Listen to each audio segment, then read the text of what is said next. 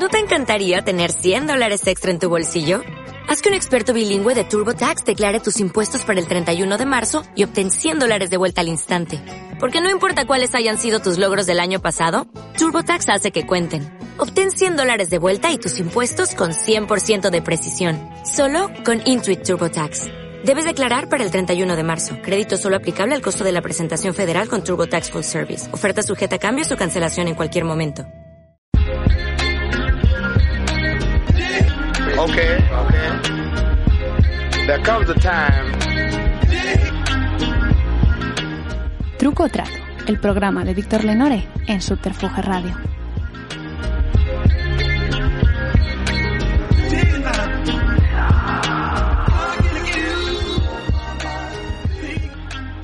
Bienvenidos a un nuevo episodio de Truco Trato. Eh, esta vez estamos con el eh, novelista, eh, ensayista y columnista Juan Manuel de Prada, que muchos conoceréis. Yo destacaría de él que es una de las pocas opiniones o de los pocos posicionamientos transversales que tenemos en el debate público español que tiene tanto admiradores en la derecha como en la izquierda y también, eh, por supuesto, conflictos tanto con personas de derechas como con personas de, de izquierdas. Muchas gracias por venir, Juan Manuel, y bienvenido. Es un placer estar contigo. Eh, Juan Manuel es una de esas personas que, como dice el tópico, no necesitan presentación, pero para quienes no le conozcan voy a dar unas breves pinceladas eh, que tienen que ver un poco con, con, con mi generación, ¿no? que somos de la misma generación y, lo que significó. ¿no? Por ejemplo, en los años 90, cuando la, la novela española eh, parecía que tenía que fijarse todo en, el, en los modos de hacer eh, estadounidenses, creo que Juan Manuel de Prada demostró que se podía eh, escribir sobre cosas que pasaban en España o que tenían que ver con la tradición española y hacer novelas de igual calidad o de mayor, yo diría que de mayor que, que la media de lo que se estaba de lo que se estaba publicando. Otra cosa que, destacaría es que ha escrito algunos de los retratos de la generación hipster más divertidos y despiadados.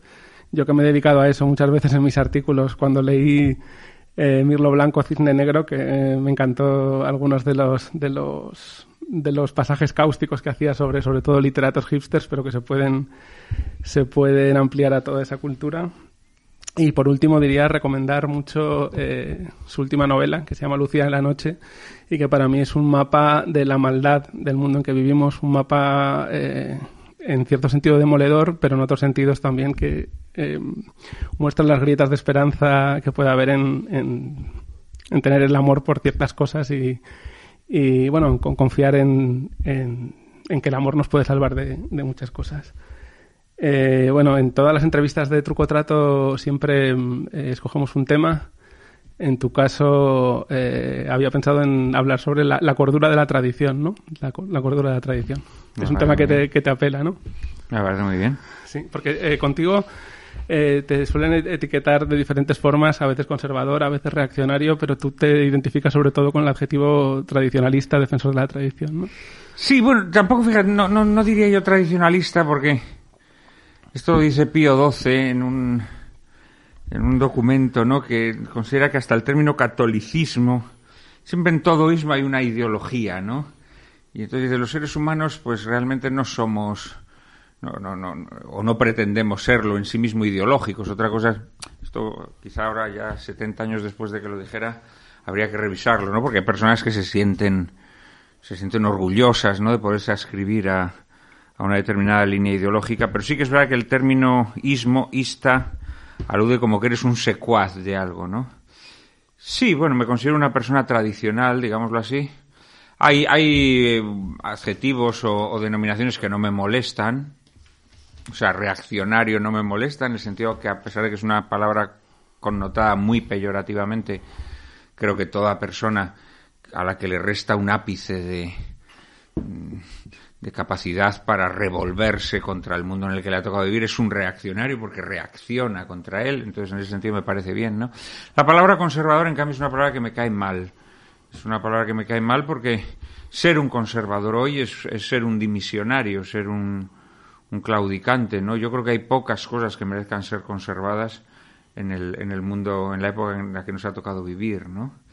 Y en este sentido lo poco que merece ser conservado necesita ser revitalizado, necesita ser em, de alguna manera em, reformulado, ¿no? Con lo cual, a mí el término conservador no me gusta, no me gusta, la verdad.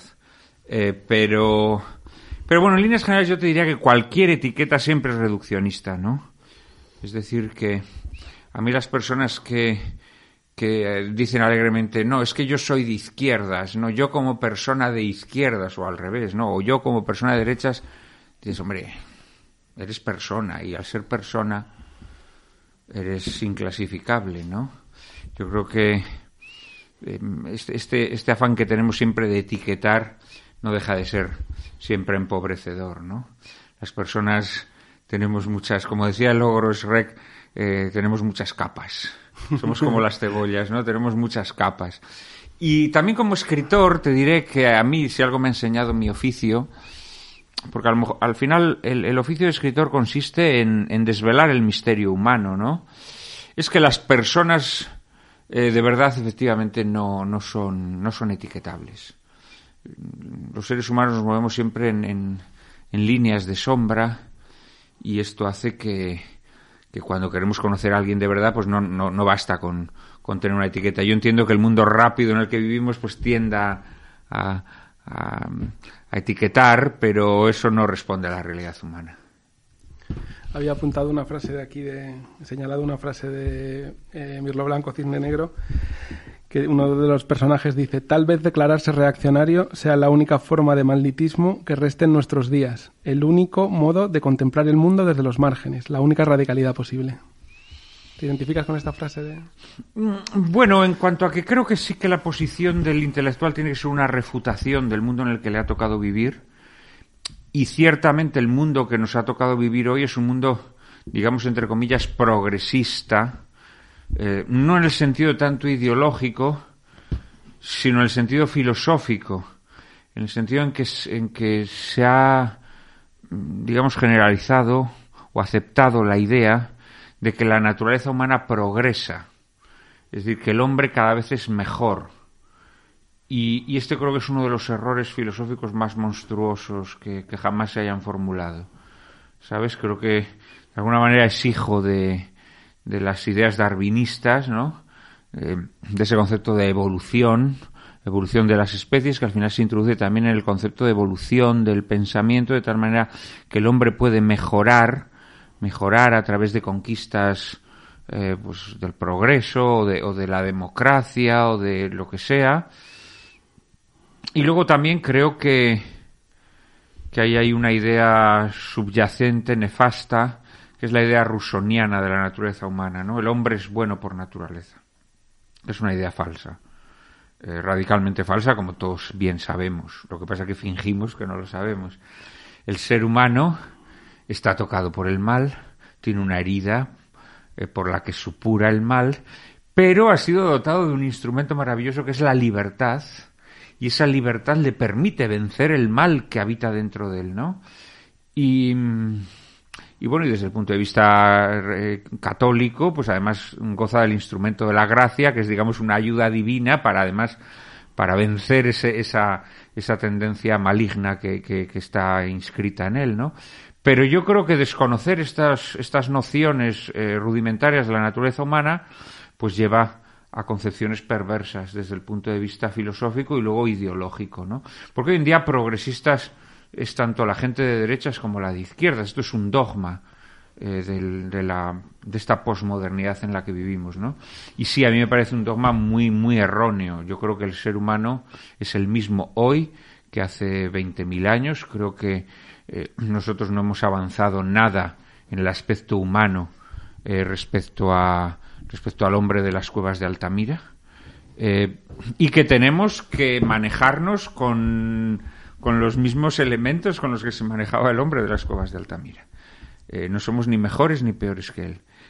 Y en este sentido sí creo que reaccionar contra todas las construcciones falsas, idealistas, que se han tejido en torno al concepto de, progreso humano, no me refiero al progreso tecnológico, que eso naturalmente pues sí, somos como decía un, teólogo medieval, ¿no? Somos enanos a hombros de gigantes. Cada generación se sube a los hombros de la generación anterior y por, tanto sí puede haber un progreso eh, en el conocimiento de la naturaleza, pero no hay un progreso en la, en la naturaleza humana. La naturaleza humana se mantiene inalterable, ¿no? Y en este sentido sí, sí me gusta considerarme reaccionario frente a estas ideas eh, que creo que son, que creo que son destructivas además para, para el ser humano porque le hacen concebir ideas disparatadas sobre sí mismo. Ahí, eh, se, nota que es algo ideológico lo del progresismo. Cuando yo me encuentro muchísima gente que no entiende un cuestionamiento del progresismo, no es que esté a favor o en contra, sino que no entiende que se cuestione el progresismo. Y recuerdo incluso en, una vez tuve que ir a un meeting de Manuela Carmena para un, un artículo del periódico y el cenit del momento eh, más emocional de su meeting era ella diciendo que no entendía cómo alguien podía llamar a alguien progresista como algo despectivo, ¿no? Sí, claro, pero bueno, pero esta es, esta es la fuerza de, que tienen los, los tópicos, ¿no? Em, yo creo que cualquier persona que... Em, no sé, cualquier persona que tenga una, una, lectura crítica de la realidad tiene que ser antiprogresista en el sentido que, bueno, el progreso sabemos en muchos aspectos a dónde nos ha llevado, ¿no? Entonces yo creo que sí, que hay que cuestionar el progreso en general, el progreso en general pero creo que muy especialmente en lo que ya no en lo que atañe a la acción externa del hombre, ¿no? A la intervención del hombre sobre la naturaleza, que bueno, en muchas ocasiones ha sido deplorable, ¿no? Sino en lo que se refiere a ese concepto aplicado a la propia naturaleza humana. Yo creo que eso ha sido, yo creo que es una idea nefasta y, y creo que es una idea además que, está, que nos está haciendo mucho daño, ¿no? Primero porque nos conduce a frustraciones eh, en realidad, el, concepto de progresismo introduce el concepto de la eh, libertad humana para construir su propia biografía y esto ha sido demoledor. Es decir, esto ha conducido a, un fracaso social sin precedentes en nuestra época. Eh, a que cada vez haya más personas que no encuentran su vocación y su razón de ser en el mundo porque conciben ideas ideas quiméricas que quieren llevar a la realidad, ¿no? Y esto al final se traduce en, frustraciones terribles, eh, mm, en tratar de, plasmar en la realidad quimeras que biológicamente o, por tus capacidades son imposibles de, plasmar. Y esto es, eh, sí, yo creo que es una idea, una idea monstruosa, ¿no? O sea, no, no, no, ya, no, no, lo ve, no lo leamos solamente en un aspecto ideológico, o sea, leámoslo en un aspecto antropológico. Eh, yo una de las cosas que a mí más me han, estremecido desde que soy joven es encontrarme con multitud de, de, jóvenes también, a medida que me iba haciendo viejo, eran jóvenes para mí, pues por ejemplo que querían ser escritores, ¿no? Y, y, me daban sus, sus escritos y decía, madre mía, si es que no tienen ni un miligramo de, de talento, no tienen ninguna vocación para esto, ¿quién les ha metido en la cabeza eso? Bueno, pues lo ha metido alguien que tiene que ver con este, o nadie, pero tiene que ver con esta aceptación de, esa premisa progresista, ¿no? Es decir, que podemos alcanzar aquello que deseamos. Esto es radicalmente falso. Yo en ese sentido creo que, que sí que un poco de reacción, ¿no? Contra, contra esta idea progresista es buena. Y además creo que el progresismo, mm, mm, en contra de lo que a veces la izquierda se piensa, el progresismo es otro caballo de Troya que la derecha le ha metido a la izquierda de alguna manera si aceptamos esta dialéctica de las ideologías. En realidad el progresismo es la superación, es la superación del liberalismo y del marxismo. De alguna manera el liberalismo y el marxismo se funden en una aleación nueva que es el progresismo. Pero el progresismo fundamentalmente es liberal. Eh, porque la idea de no conformarte con lo que tú eres, de aspirar a algo distinto, es una idea profundamente liberal el salirte de los, de los límites de ti mismo es una idea fundamentalmente liberal, que al final te convierte en, en un en un bien de mercado más, ¿no? Es decir, tú a ti mismo te conviertes en un bien de mercado, ¿no? Que aspiras a tal cosa o a tal otra o a tal otra dentro de los múltiples ofrecimientos que, que o, reclamos que recibes, ¿no? En, en, el mundo en el que vivimos. Es una idea peligrosa la idea del, progreso aplicado a la naturaleza humana, muy peligrosa. Eh, me estoy acordando ahora que mencionas esto de la presentación de Lucía en la noche en el Instituto Cervantes. Una de las cosas que dijiste, si no recuerdo mal, es que algunas personas, supongo que de derecha, eh, decían que tú encontraban tus columnas o, tu, o tus razonamientos marxistas cuando tú decías que están basados en el pensamiento tradicional español, ¿no? La mayoría de ellos, y que la gente lo desconoce y que por eso a alguna gente le suena marxista. No sé si. Sí, bueno, en líneas generales el, pensamiento tradicional eh, ha sido absolutamente cegado, absolutamente sepultado, de tal manera que hoy en día yo me atrevería a decirte que al 90% de la gente le resulta ininteligible, ¿sabes? Eh, de hecho, yo me he tropezado con personas que, bueno, a raíz de leerme a mí, pues han entendido, por ejemplo, a un escritor como Chesterton, ¿no? Pero que a lo mejor se han tirado años y años leyendo a Chesterton sin darse cuenta de que era católico. Em, precisamente porque porque Chesterton efectivamente puede, mm, claro, no, no es la imagen que hoy en día tenemos de, del mundo católico, pues es un mundo bastante, pues como de derechas, ¿no? Es una imagen tópica y caricaturesca, pero es la imagen que triunfa, una imagen pues hija de, también de, de, de ideas recibidas, de, tópicos, de lo que ha sido también la historia de España, ¿no? Em, y, mucha gente lee, a Chesterton y no se da cuenta de, lo que Chesterton les está hablando. Y al final Chesterton, pues claro, es un, es un escritor católico y el pensamiento que tiene, más él además que fue liberal en su juventud, es un pensamiento tradicional. Es un pensamiento tradicional. Y efectivamente el pensamiento tradicional es el gran desconocido. Y yo creo que es el único que podría aportar un poco de cordura al, al, al, mundo presente, ¿no?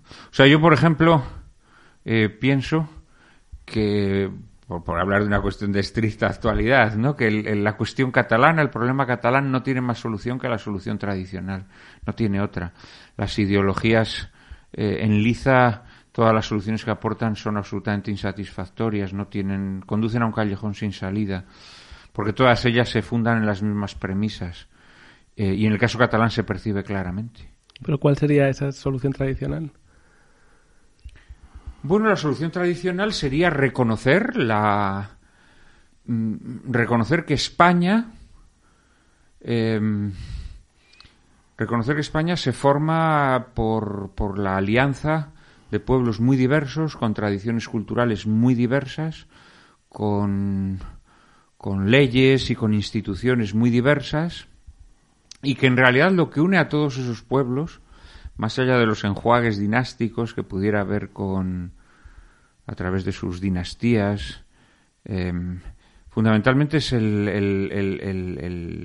amalgama que da la fe compartida, la fe religiosa compartida. Esto, esto es un hecho, ¿no? Porque al final un catalán y un castellano eh, se parecen en muy poco, no tienen la misma lengua, sus leyes son muy distintas, eh, sus tradiciones son muy distintas y, encontraron ese punto de, de, argamasa común y a partir de ahí se pudo desarrollar con absoluta naturalidad una, una divergencia en muchos aspectos que, que hoy en día pues nos resulta resulta inaceptable, ¿no? Porque en realidad hoy las tensiones que se generan entre entre Cataluña y el Estado pues tienen mucho que ver con la posibilidad de regirse por sí mismos, de gobernarse por sí mismos.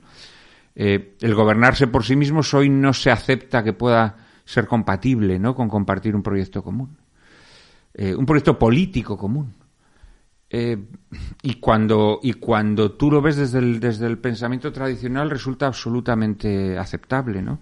Entonces, claro, hoy en día, al final, el, el juego el juego de confrontación ideológica que plantean los, sistemas eh, políticos modernos, pues eso, derechas, izquierdas, etcétera, pues en el, en el caso catalán, en el caso catalán, como hay una, una, mm, digamos, una base identitaria muy fuerte, pues ahí las diferencias ideológicas son lo de menos.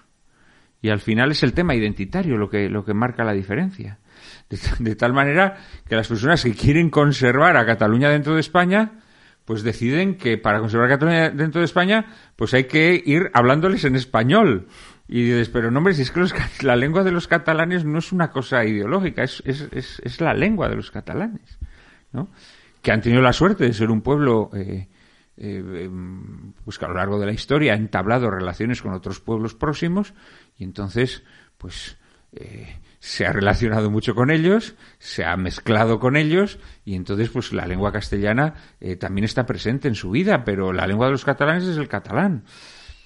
Y, yo creo que, que sí, que la única solución sería volver un poco a las, a las premisas del pensamiento tradicional.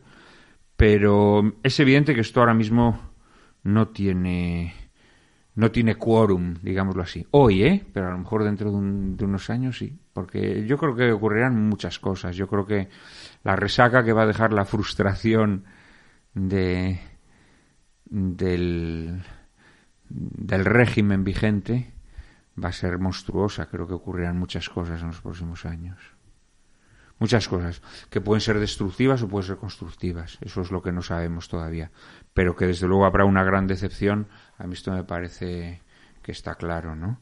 Eh, en el caso catalán en concreto, pues ocurrirá, sí, que, que el independentismo finalmente se impondrá, no sé si de forma plena por desistimiento del Estado, el Estado al final es un, es un ente amoral. El Estado es un ente amoral y por lo tanto el Estado impondrá la fuerza mientras le convenga imponer la fuerza. Cuando no le convenga, pues no la impondrá, del mismo modo que la Unión Europea. Son entes amorales, ¿no?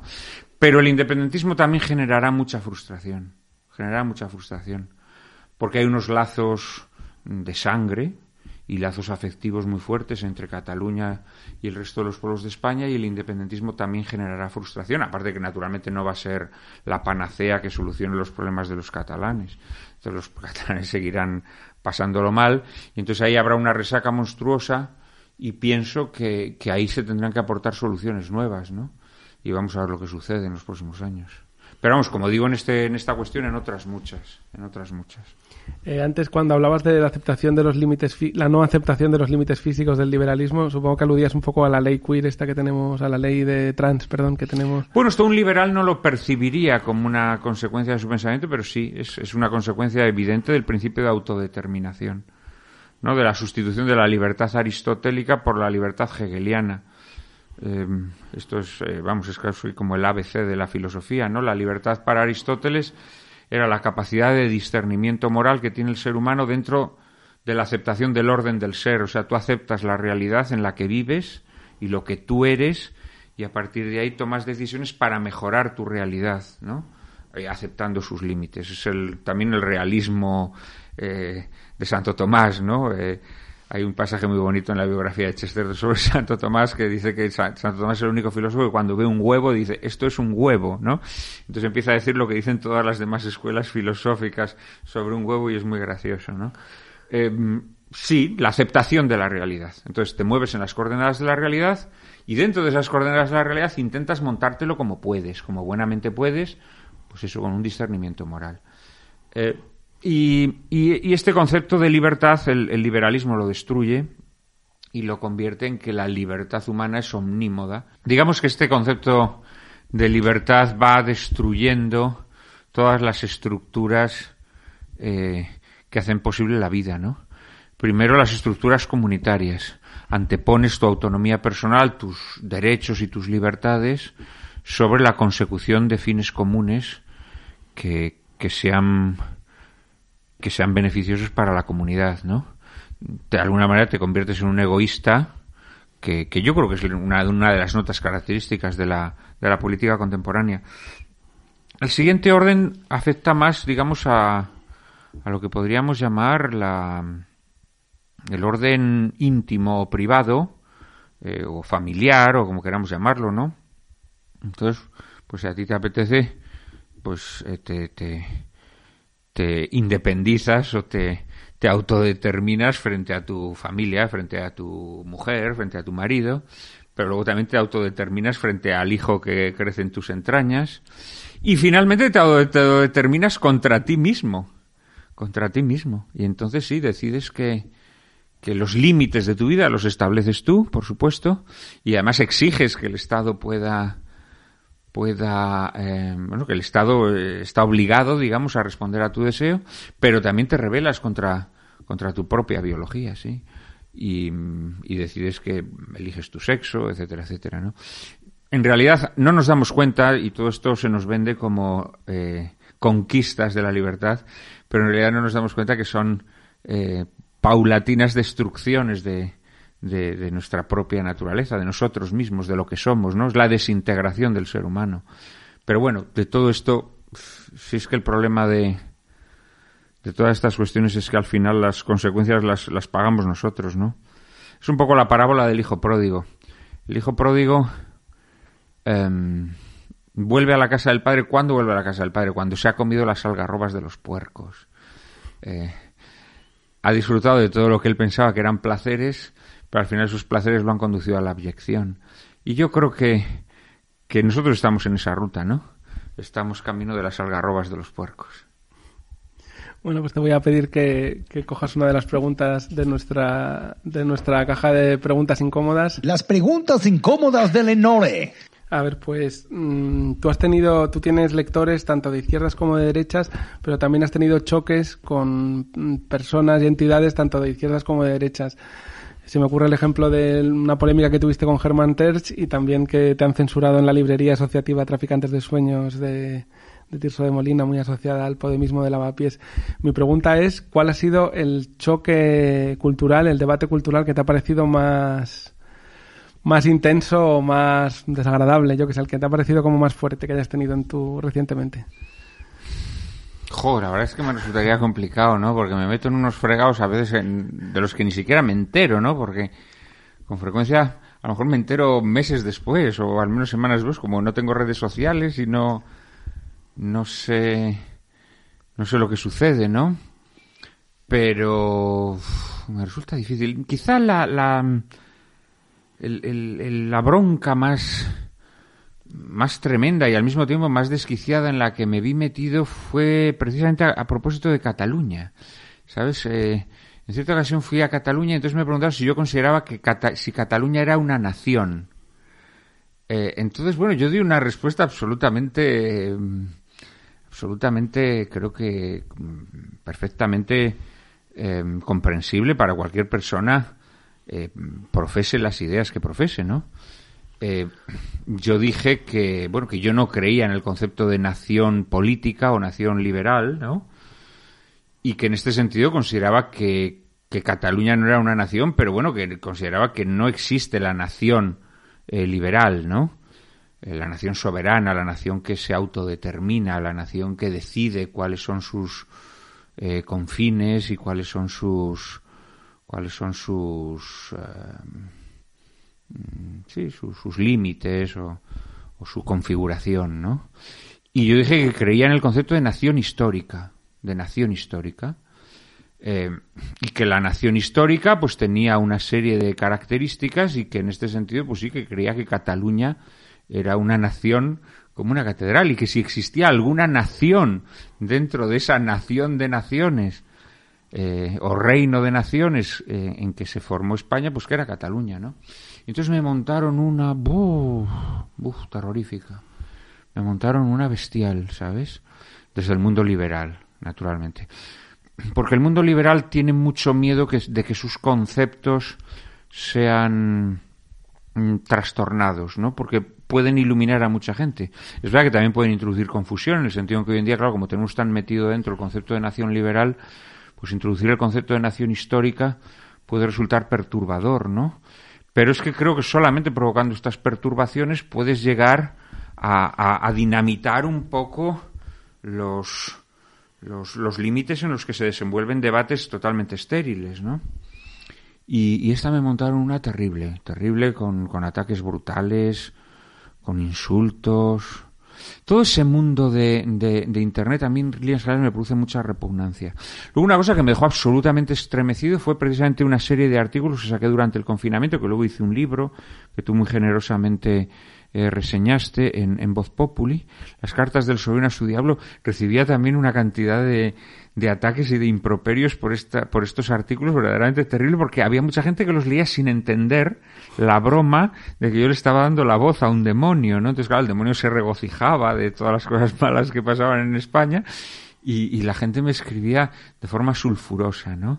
En líneas generales pienso que cuando te mueves en un territorio eh, cuyas premisas conceptuales son difíciles de, de asimilar para bueno para las ideologías en boga pues sí provocas te ves inmerso en, en, trifulcas y en, y en polémicas disparatadas a mí me ha sucedido con cierta frecuencia en este librito donde hacías un homenaje a C.S. Lewis eh, hay una idea que a mí me parece especialmente polémica de las que sueles eh, poner en tus artículos y que también comentamos cuando yo saqué mi libro de la movida que es eh, un cuestionamiento de la libertad sexual, ¿no? En el sentido, o de, no sé si decirlo, de la libertad sexual o el, o el hacer bandera de la libertad sexual, ¿no? Yo recuerdo que me decías que yo, yo era muy crítico con ese periodo de la movida y de los 80, pero eh, salvaba, decía que después de la represión franquista, pues que era una cosa positiva que se hubiera relajado eso. Y tú decías que veías mucha, mucho reparo eh, de gente crítica con el actual sistema en decir que es esa eh, libertad sexual que tú llamas muchas veces derechos de bragueta podía ser una forma de control político, digamos, por decirlo. yo creo que sin duda alguna es, el gran soma de nuestra época, es decir, em, a mí esto me parece indudable. Yo esto a quien se lo leo y me deja verdaderamente admirado, a quien se lo leo en primer lugar es a Pasolini, Pasolini ya en los años 60 denuncia esto, denuncia que la libertad sexual es el caballo de Troya que el capitalismo ha introducido para destruir la, rebelión frente a la injusticia económica y social que impone la nueva forma de, organización eh, económica, ¿no? Capitalista, ¿no? A mí esta idea me, resulta muy interesante y luego esta idea la, encuentro en Chesterton la encuentro en Chesterton muy desarrollada. Para Chesterton, antinatalismo eh, y capitalismo son eh, el, el, haz y el en de la misma moneda. Son la cara y la cruz de la misma moneda. Forman parte del mismo pack, ¿no? Y si lo, si lo estudiamos a fondo nos damos cuenta de que así es. Es decir, al capitalismo no le interesa que los seres humanos establezcamos vínculos fuertes y duraderos. No le interesa que formemos familias, no le interesa que tengamos hijos. Porque si tú estás desvinculado, si no tienes una familia, si no tienes hijos, van a poderte pagar un sueldo virrioso, que no te van a poder pagar si tú tienes una familia que mantener. Porque por, por como Belén Esteban, por tus hijos vas a matar. Eh, entonces, naturalmente que sí, claro, al capitalismo le interesa eh, una vida desvinculada, le interesa Tinder, le interesa la pornografía, le interesa, sí, la liberación sexual y debemos, debemos meditar sobre ello. Entonces, eh, yo creo que desvincular una cosa de la otra, que es una cosa que ha hecho la izquierda, pero también Pasolini nos dice que la izquierda hoy por hoy es quien está contribuyendo más al avance del, de la revolución neocapitalista, la izquierda debería darse cuenta de esto. Es decir, no se puede pretender combatir al capitalismo si no tejes vínculos fuertes. Em, creo que hay gente de izquierdas que se está dando cuenta de esto, que lo único que hace fuerza a los pobres es tener vínculos fuertes. Esto, esto no consiste, como una vez dijo con mucha gracia el Papa Francisco, que no hay que tener hijos como conejos, ¿no? No se trata de tener hijos como conejos, pero se trata de tener el derecho y la capacidad de poder formar una familia. Que esto es algo que nos está negando el capitalismo y con qué nos lo niega, pues con la golosina de la, de la llamada libertad sexual, ¿no? Que yo creo que nos, nos está destruyendo, nos está destruyendo porque al final nos convierte en personas, los seres humanos, es verdad que, eh, vamos a ver, tenemos nuestras, precisamente porque, porque no somos buenos por naturaleza, sino que tenemos nuestras pequeñas averías y nuestras pequeñas, pues sí, tendemos a la dispersión, tendemos, eh, pero al mismo tiempo somos buscadores de cadenas, en el buen sentido de la palabra, en el sentido latino, ¿no? Vinculi. Eh, necesitamos tejer vínculos. Y, y me sorprende mucho que la izquierda, que precisamente lo que la hizo fuerte, lo que hizo fuerte a los movimientos sociales fue precisamente esos vínculos fuertes del proletario con su prole. Me sorprende mucho que la izquierda haya, mm, haya eh, dimitido de, la defensa de esos vínculos fuertes. Me llama mucho la atención. Me llama mucho la atención. En las cartas estas yo hago una reflexión, hago una reflexión efectivamente sobre, sobre lo importante que es para el sistema eh, capitalista eh, que las personas seamos mónadas o que seamos átomos liberados sexualmente con una vida afectiva eh, mugrienta, deslavazada, hecha un, auténtico una auténtica catástrofe, porque naturalmente lo que a los seres humanos nos, nos, galvaniza y nos da una fuerza para, para, revolvernos contra la injusticia es el arraigo. Es el arraigo y por eso al, al, al capitalismo le interesa deslocalizar empresas y pues al capitalismo le interesa que tengamos una vida absolutamente dispersa. Naturalmente que sí. Y a mí me sorprende que la izquierda no tenga valor para decir esto. Y sé además por qué no lo dice. Sé por qué no lo dice. Porque la izquierda o determinadas eh, corrientes de pensamiento dentro de la izquierda tienen metido en, en, los genes el odio, el odio eh, teológico. Tienen metido el odio teológico. Y en su obsesión por combatir lo que ellos llaman eh, estructuras o superestructuras cristianas, eh, no se dan cuenta que no están atacando estructuras cristianas, están atacando estructuras antropológicas y están siendo cómplices en la destrucción de esas estructuras antropológicas, que es lo que verdaderamente ha formado la humanidad, ¿no? Eh, y sobre todo la capacidad de resistencia de la humanidad frente a todo tipo de enemigos, frente a todo tipo de enemigos, desde un virus hasta hasta la rapacidad plutocrática, ¿no? Y me sorprende que no se den cuenta de esto me sorprende. A mí una de las cosas que más me, cuando me leí la, última encíclica de Francisco Fratelli Tutti, una de las cosas que más me llamó la atención y que me gustó fue que defendía el derecho a no emigrar. O sea, se habla mucho de emigración, pero él defendía el derecho a no emigrar. Eh, bueno, es que el derecho a emigrar es subsidiario del derecho a no emigrar, claro, efectivamente, ¿no? Eh, efectivamente, claro. Eh, a nosotros eh, hoy en día, pues eh, todas estas nociones las hemos perdido. Por eso creo que es muy bueno, ¿no? Que es muy bueno que se recuperen, que se recupere el conocimiento del pensamiento cristiano, del pensamiento tradicional. Efectivamente, el derecho a emigrar es subsidiario del derecho a no emigrar, es decir, del derecho a poder radicarte en tu tierra, em, de poder tener una propiedad en tu tierra, de poder desarrollar un oficio en tu tierra, de poder formar una familia en tu tierra. Eh, ciertamente, ¿no? Em, en todo caso, el derecho a emigrar es subsidiario en el sentido cuando todo esto te falta, tienes derecho a emigrar. Pero tenemos que preguntarnos por qué la gente emigra. Claro, tenemos que preguntarnos por qué la gente emigra. Ciertamente hay gobernantes corruptos, eh, regímenes políticos eh, eh, opresivos, etcétera, etcétera. Pero fundamentalmente la gente emigra porque a la organización capitalista global le interesa que la gente emigre. Le interesa reformatear a la sociedad, a la sociedad universal. Eh, y eh, ese cálculo de vidas que siempre tiene el capitalismo, pues dice, bueno, pues a mí ahora me interesa que haya mm, no sé cuántos millones de tíos de África que se vayan a Europa porque así voy a tener una mano de obra eh, barata, ¿no? al mismo tiempo que convierto a esas sociedades en sociedades em, sociedades absolutamente podridas, ¿no? Que es lo que le está pasando a las sociedades occidentales. Entonces sí, yo creo que estas cuestiones de la emigración hay que hay que mirarlas un poco hay que hay que mirarlas como con, con una mirada un poco como Argos, ¿no? Mirando en dos direcciones. Es decir, hay que tener una mirada humanitaria, hay que ver en cada emigrante un, un, semejante, una persona que sufre, por lo tanto con la que tenemos unas obligaciones, pero al mismo tiempo hay que mirar lo que hay detrás de todo eso. Eh, y en este sentido creo que también la mirada de la izquierda es un poco coja. Eh, la mirada de la derecha es inhumana, eh, casi siempre, no siempre, no, generalicemos. De modo que mm, la mirada de la izquierda no siempre es tuerta, ¿no? Pero creo que hay que recuperar un poco esa visión panorámica, caleidoscópica de los problemas que las ideologías no ofrecen.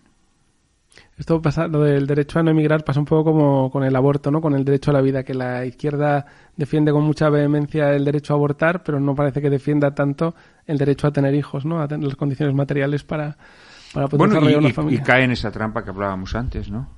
Yo creo que el mayor derecho, la mayor trampa en la que ha caído la izquierda es en, en aceptar, eh, no en aceptar, sino en convertirse en paladín de cosas que convienen al, al orden plutocrático, al orden capitalista. A mí esto me llama muchísimo la atención. Em, porque al final creo que fue Toynbee, ¿no? El que decía que el marxismo era una herejía del cristianismo. Y ciertamente, eh, en muchos aspectos lo es. Es decir, yo creo que muchas de las cuestiones que se han defendido desde la izquierda tienen que ver con la solidaridad humana. El universalismo de la izquierda no deja de ser un, sueño quimérico en el que pasa un poco como el, Estado, ¿no? El Estado pues aspira a tener a la gente unida, pero claro, falta la argamasa que mantiene a la gente unida, ¿no? Y un poco el marxismo busca lo mismo, en ese universalismo, en ese afán de solidaridad humana, que creo que al final es, es irrealizable, ¿no? Porque la fraternidad solo es posible cuando hay una paternidad común. Y esa paternidad solamente la puede dar eh, la creencia eh, religiosa o trascendente, ¿no? Pero es evidente que el, que desde la izquierda se defienden postulados que son eh, plenamente humanos, son plenamente humanos, o sea, este, este deseo de solidaridad es plenamente humano. Pero claro, ¿qué solidaridad es aquella en donde no nos solidarizamos con los más débiles de nuestra especie? ¿Qué solidaridad es aquella en donde consideramos que, una vida gestante es una vida que no forma parte de nuestra especie? A mí me parece una solidaridad falsa. Parece una solidaridad falsa. Y yo no soy un integrista antiabortista, ¿no? O sea, quiero decir que em, para mí el aborto forma parte de una visión de la realidad. O sea, eh, bueno, esto lo han repetido muchos papas, ¿no? Es decir, que la defensa de la vida va ligada a la defensa de, la justicia social y va ligada a la defensa de un orden eh, justo, un orden económico justo, ¿no? Pero, pero creo que cuando la izquierda eh, considera que esas vidas en ciernes no forman parte de esa solidaridad universal humana, se está cargando la base de, de la posibilidad de cambiar un orden injusto, ¿no? Yo creo que son contradicciones que cualquier persona con buena voluntad y con capacidad para eh, para rendirse ante la realidad. Volvemos al, realismo, es decir, el aceptar el, orden del ser, ¿no? Yo creo que cualquier persona que, humildemente se enfrenta a... Perdón. Eh, cualquier persona que se, que se enfrenta humildemente a la realidad tiene que darse cuenta de que hay contradicciones muy graves, muy graves. Eh, y esas contradicciones hay que meditarlas, hay que reflexionarlas, hay que, hay que ofrecer otras soluciones, que ya no van a ser soluciones estrictamente ideológicas, em, más allá de que sí que es deseable que haya personas que tengan enfoques diversos sobre la realidad, ¿eh? que esto es distinto. Yo creo que esto sí es bueno. Yo no soy defensor de una visión monolítica de las cosas, ¿no? Eh, creo que es muy bueno que haya enfoques diversos, entre otras razones porque van a ser complementarios, van a ser enriquecedores. Pero lo que creo que no es honesto desde el punto de vista intelectual es usurpar o eh, desgajar aspectos de la realidad a la hora de abordar estas cuestiones. Bueno, pues te voy a pedir que saques otra pregunta incómoda. Las preguntas incómodas de Lenore.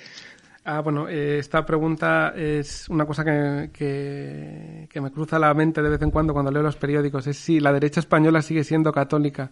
Recuerdo, eh, escuchando algunas de las conferencias que dabas, recuerdo haber encontrado una en Toledo que te quejabas no ya de que la derecha no fuera católica, sino de que los propios colegios católicos, eh, católicos no daban contenidos católicos a los críos, ¿no? Decías que te daba pena, por ejemplo, que no se estudiara Chesterton, que no les dieran Chesterton para leer a los adolescentes. Bueno, la pregunta es esa, ¿hasta qué punto la derecha española sigue siendo católica o ha dejado de serlo? Bueno, vamos a ver, vamos a ver. Em, yo pienso que en líneas generales España cada vez es menos católica, ¿no? Aquella tremenda frase de hazaña, España ha dejado de ser católica, con la que prácticamente se estrena la República, ¿no? Los debates sobre la Constitución del 31. No, aquí lo que habría que preguntarse es cuándo la derecha dejó de ser católica, ¿no? ¿Cuándo la derecha dejó de ser católica?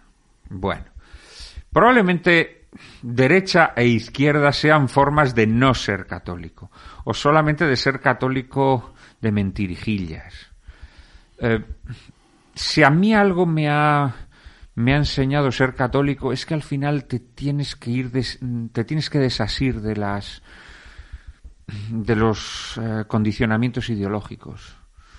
Eh, mm, eh, al final, cuando tú eh, ¿En qué consiste ser católico? Al final ser católico consiste en adherirte a una persona, o sea, alguien que tú reconoces como Dios, pero que reconoces como ser humano y que consideras que es algo que, mm, que, que, puede llenar tu vida, ¿no? Y que a partir de su ejemplo tú puedes tratar de desenvolverte en tu, en tu tiempo, en tu época, porque es una forma de vida que es válida para bajo cualquier circunstancia, ¿no?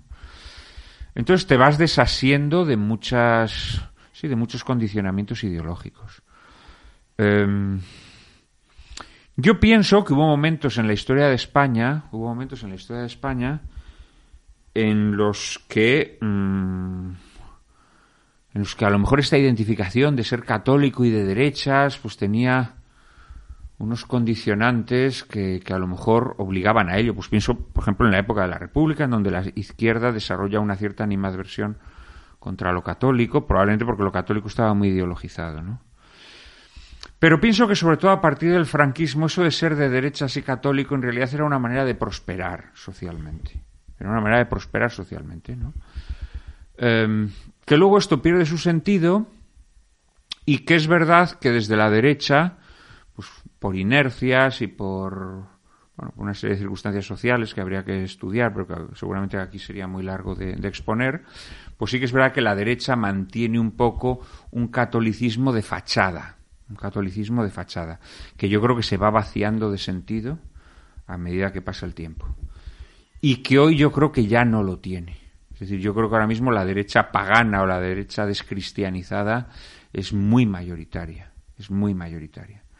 Eh, y que solamente se retrae, digámoslo así, en aquellos momentos en los que percibe que eso le pueda perjudicar todavía electoralmente. Eh, pero pienso que hoy en día el hecho de el hecho de ser católico eh, te exige te exige renegar de renegar de, la derecha o de la izquierda al final. Si te lo tomas en serio te das cuenta que que el, que el orden el orden eh, religioso el orden religioso te libera de, de los sometimientos ideológicos. Si verdaderamente eres una persona religiosa. Otra cosa es el fariseísmo, ¿no? que decía Peggy que el fariseísmo consistía en envolver em, la ideología con una capa religiosa. ¿no? El fariseísmo, que es una enfermedad o es una degeneración del, del espíritu religioso, efectivamente sí requiere requiere esta carga ideológica, ¿no? Y en España lo hemos vivido, en España lo hemos vivido, a veces de forma, bueno, todavía, ¿no? Hoy en día, pues los medios de comunicación de la Iglesia tienen un componente ideológico, cada vez más desvaído y más y más inane, ¿no? Pero siguen teniendo un componente ideológico, ¿no? Hace 10 o 20 años lo tenían mucho más marcado.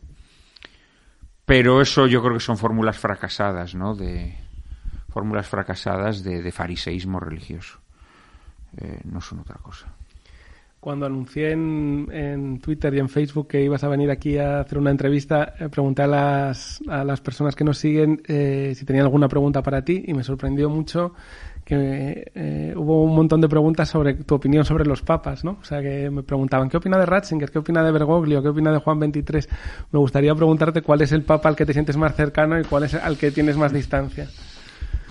Bueno, vamos a ver. Eh, en líneas generales yo te diré que siempre procuro encontrar en los papas eh, aquellas cosas que me gustan porque creo que los seres humanos somos únicos e intransferibles y por lo tanto lo, bonito de también de, de, de, la Iglesia es que cada papa imprime a la Iglesia como, como su personalidad, ¿no? Y en este sentido, bueno, yo pienso que es un poco absurdo establecer prioridades.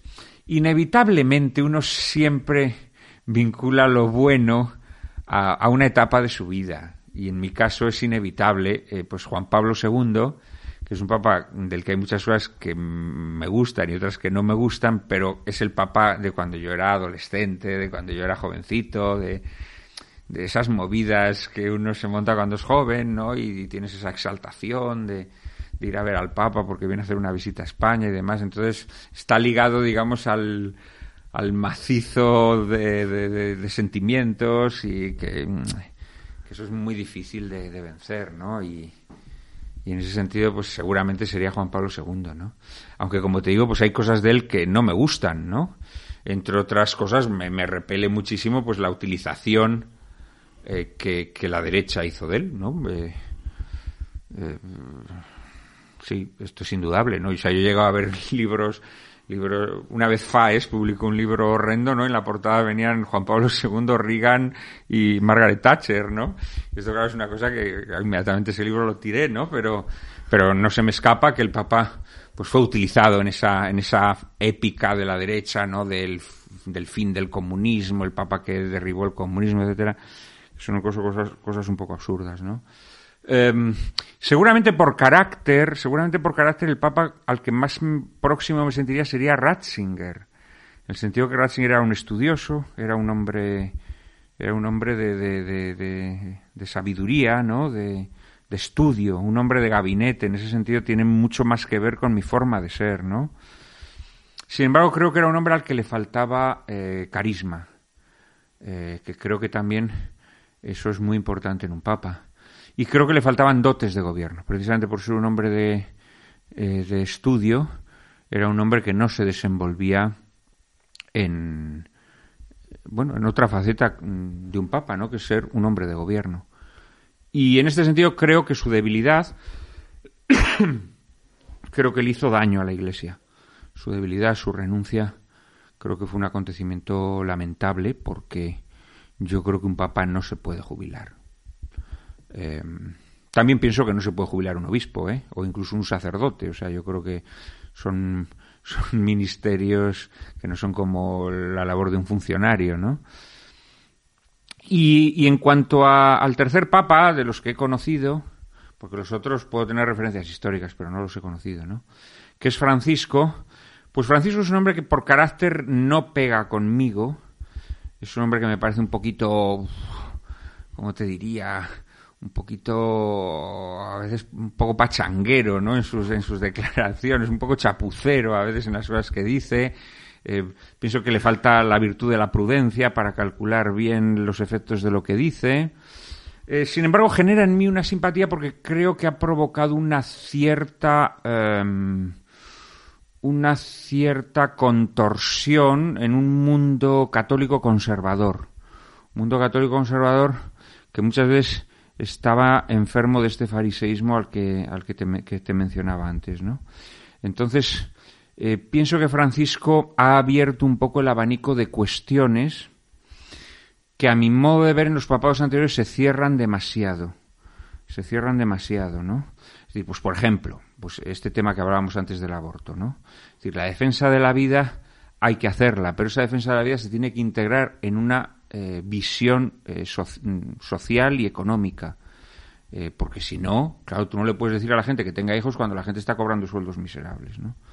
Entonces, en este sentido, yo creo que Francisco tiene una amplitud de miras, tiene una amplitud de miras que ha abierto el abanico de las cuestiones en las que, en las que el mundo católico tiene cosas que decir a, nuestra época. En ese sentido me gusta y me gusta que chinche bastante al mundo conservador. No me gusta en él como te decía, esta cierta eh, liviandad o falta de prudencia en determinados, en determinados temas, que a veces la llevaba a decir cosas un poco disparatadas. Y luego no me gusta en él el, afán de agradar, ¿no? Eh, que yo creo que este es un mal que hereda, sobre todo Juan Pablo II, que también tenía una vis eh, muy mediática, digámoslo así pero que en el caso de Francisco quizás se haya agravado todavía más, ¿no? Es decir, él es un hombre que siempre trata de lanzar mensajes que le gusten al, a la sensibilidad del momento, ¿no? Y esto creo que es un creo que es un error. O sea, yo en ese sentido creo mucho más en un papa en un papa, hombre, no te diré que, se enclaustre o que o que se convierta en una especie de ermitaño, pero sí que trate con una cierta distancia el, el tumulto mediático en el que nos movemos, ¿no? Em, yo disfruté mucho viendo una, la serie esta de Sorrentino, del joven papa, la primera temporada. Ese papa tan antipático y tan borde eh, me, hacía mucha gracia, porque en el fondo a mí me gustaría que el papa fuera un poco así.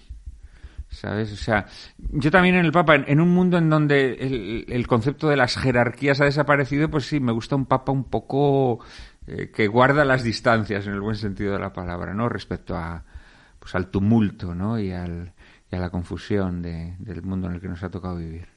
Pero vamos, digamos que en cada Papa eh, he descubierto cosas buenas, eh, cosas menos buenas, cosas que me regocijan, cosas que me, que me cabrean, pero al final también ser católico es reconocer, reconocer, y esto es una cosa vertiginosa, ¿no? Que esto lo decía Chesterton, que a diferencia de, de las otras realidades, las realidades políticas que siempre tienden a elegir a los mejores hombres, o tendían tendía, ¿no? Porque ahora, ahora ya esto ha cambiado, ¿no? Pero sí, se tendía a elegir pues, a Alejandro Magno o a Napoleón, ¿no?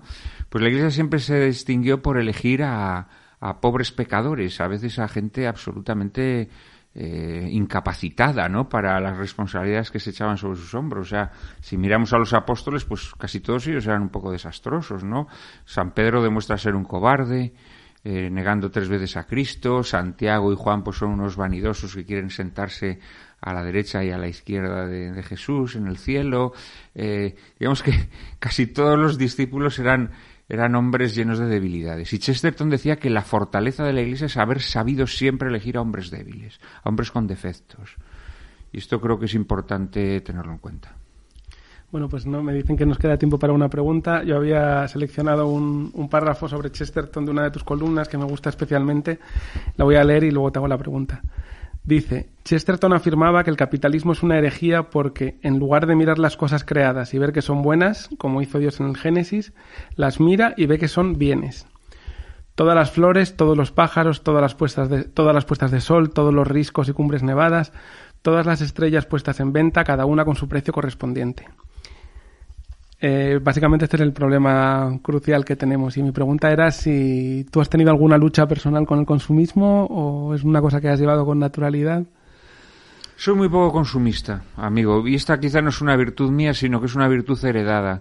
Yo tuve la suerte de tener una relación muy mm, muy muy muy fuerte con mi abuelo, mi abuelo era un hombre extraordinariamente austero, seguramente hoy diríamos tacaño. Eh, yo no creo que fuera tacaño porque él, había aprendido a vivir con muy pocas cosas, ¿no? Y entonces él me dijo, me dijo que viviera siempre sin apego a las cosas materiales, ¿no? Y, la verdad es que me lo inculcó mucho, de tal manera que he podido renunciar a ellas. Em, yo me acuerdo cuando, cuando empecé a hacerme famoso como escritor, él, llegó a conocer un poco el arranque de mi carrera literaria, pues me pidió que yo siempre mantuviera los mismos hábitos, que siguiera cultivando las mismas aficiones, que no cambiase, ¿no? Y, lo hice, y lo hice. Yo soy una persona que no tiene automóvil, por ejemplo, que siempre viajo en metro. Em, soy casi, casi pretecnológico. Tú sabes el teléfono que tengo de hace 20 años, ¿no? Y, y en líneas generales, y eh, en mi, en mi vestimenta, pues bueno, la gente no nos ve, porque, pero bueno, pues visto de forma muy, muy poco... Y en líneas generales eh, sí tengo un gran desapego hacia los bienes materiales. Esto en sí mismo puede ser una virtud, pero también puede ser un acto de soberbia. O sea, puede haber un, gesto de soberbia. Yo no me dejo vencer por los apetitos eh, plebeyos, ¿no? Entonces, pero, pero bueno, creo que es bueno vivir así. Creo que es bueno vivir así. Y, y en líneas generales, yo creo que uno de los males de la anticivilización en la que vivimos es percibir el mundo como un gran supermercado. Es percibir eh, no solamente los bienes que habitualmente hay en un supermercado, sino también a nuestros semejantes, a nosotros mismos como un supermercado. ¿no? En realidad todo este rollo del género es eh, percibir la naturaleza humana bajo eh, la especie de, del consumismo. Es decir, yo puedo ser hetero, puedo ser no sé qué, puedo ser tal, pero luego además puedo ser no sé qué, no sé cuál, no sé cuál. Y al final, pues eh, tú, tú, mismo te estás convirtiendo en una especie de. de sí, de, de, de, supermercado, ¿no? Al final conviertes tu propia vida en un supermercado. Y yo creo que este es el gran truco. Yo creo que este es el gran truco eh, que nos la gran golosina que nos vende el capitalismo, ¿no? Es decir, primero nos obliga eh, esto Santiago Alba, ¿no? Habla que, que, que todas las civilizaciones tuvieron claro lo que eran objetos de consumo directo, es decir, una manzana, objetos de uso, una silla, y objetos simplemente para que están ahí y que en todo caso tú puedes admirar, ¿no? Pues una puesta de sol o el Partenón de Atenas, ¿no? El capitalismo lo que convierte todos esos en bienes de consumo. Es decir, lo mismo la manzana que la silla que el Partenón. Es decir, tú consumes manzanas, pero consumes sillas. Esta silla al mes siguiente ya no te gusta su diseño, te parece viejo y la tienes que cambiar por otra. O simplemente la fabrican mal para que la tengas que cambiar por otra. El capitalismo tiene esa... Y también el Partenón. Es decir, tú quieres consumir el Partenón, pero una vez que has consumido el Partenón, pues necesitas ir a Libia para ver más Partenones o necesitas ir a, a cualquier otro lugar donde haya ruinas griegas, ¿no? Eh, pero es que al final tú también te conviertes en, objeto de consumo, ¿no? Y conviertes en objeto de consumo a quienes te rodean. Entonces no te, no te conformas con una mujer, pues te la follas 20 veces y ya quieres otra. O no te conformas con un amigo para siempre, ¿no? Pues le sacas el provecho que en cada momento le puedes sacar y luego cambias de amigo, etcétera, etcétera. Entonces, sí, yo creo que en líneas generales eh, el consumismo, yo me atrevería a decir que es la gran trampa que se nos tiende. Es una trampa antropológica, es una trampa para cambiar, eh, para cambiar lo más eh, verdaderamente humano que hay, que es la lealtad. La lealtad a, a las cosas sencillas, a las cosas pequeñas y a los seres concretos, ¿no? Si consiguen que rompas esa lealtad y que te disperses en un montón de objetos y de seres, mm, pues al final te han, te han dinamitado, ¿no? Te han convertido en añicos. Bueno, eh, sí, yo creo que hay que combatir con esta visión de la creación como un gran supermercado de la que nos hablaba Chesterton. Bueno, pues con esta advertencia antropológica eh, solo me queda darte las gracias por haber venido y gracias a todo el mundo que sigue escuchando este podcast. Ha sido un placer, muchísimas gracias a ti. Dale más potencia a tu primavera con The Home Depot. Obtén una potencia similar a la de la gasolina para podar, recortar y soplar con el sistema OnePlus de 18 voltios de Ryobi desde solo 89 dólares. Potencia para podar un tercio de un acre con una carga. Potencia para recortar el césped que dura hasta dos horas. Y fuerza de soplado de 110 millas por hora. Todo con una batería intercambiable. Llévate el sistema inalámbrico OnePlus de 18 voltios de Ryobi. Solo en The Home Depot. Haces más. Logras más.